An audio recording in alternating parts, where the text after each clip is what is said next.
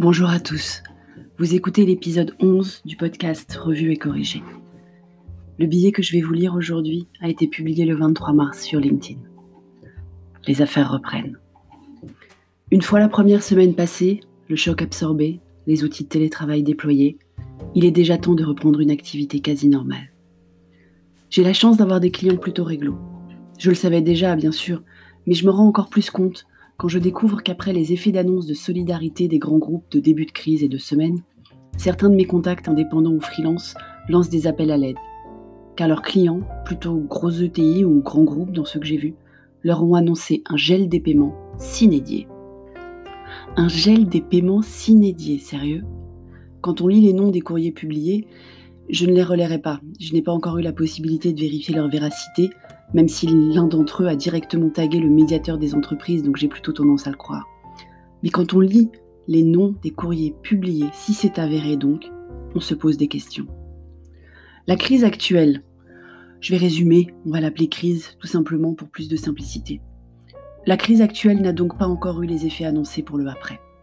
Certes, il y a beaucoup d'élan de solidarité, de gratuité, de bénévolat, de soutien, aux soignants bien sûr, ou aux équipes encore au travail, Personnellement, je ne remercierai jamais assez les agents de sécurité et caissiers et caissières de nos supermarchés, les agents techniques des sociétés d'énergie et de télécom.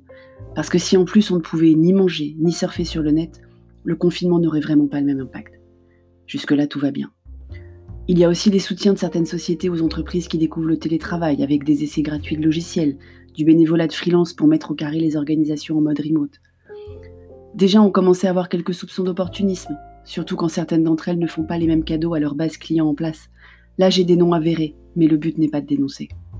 Mais c'est majoritairement du réel soutien. On se dit que c'est un mal pour un bien, et tant mieux si ces sociétés ou ces freelances se font ainsi connaître.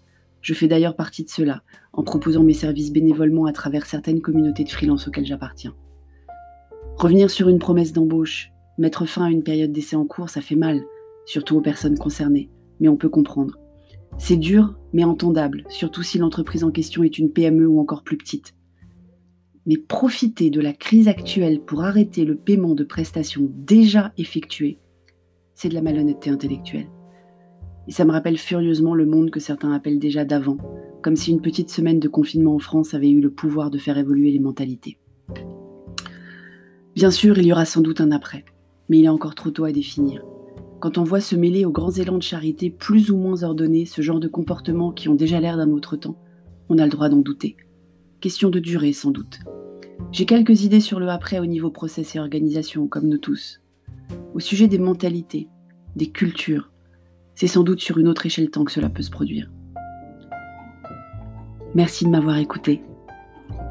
Si ce podcast vous a plu, abonnez-vous, laissez-moi quelques étoiles, 5 si possible, laissez-moi un commentaire. À bientôt!